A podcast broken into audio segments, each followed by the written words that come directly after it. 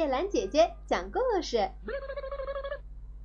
鹅卵石和钻石，一颗钻石被遗失在路边，后来终于被一位商人发现了。商人将钻石呈现给国王，国王把它买下来，镶上金箍，用以装饰王冠。钻石在王冠上闪闪发光。鹅卵石得知后，心情起伏，对钻石的命运无比羡慕。一天，当他看到一个农夫走过时，便向他讲了自己的心愿：“亲爱的老乡，请把我带到京城去吧，何苦让我在这里同雨雪和泥泞为伴？”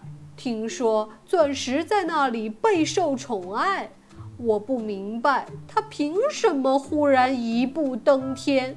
他也是石头，是我的骨肉兄弟，我们一起在这里躺了好多年。带我去吧，说不定我也会在那里崭露头角，也会对什么有益的事做出贡献。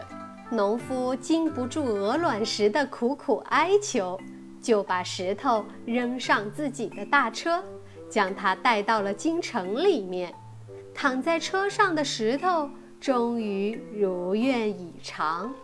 进了京城，他以为自己将同钻石一样平起平坐，哪知同钻石相比，他碰上的完全是另一种机遇。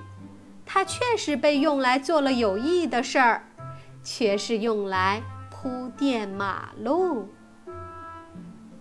好，小朋友们请注意：是金子总会发光，是人才终究有被发掘的一天。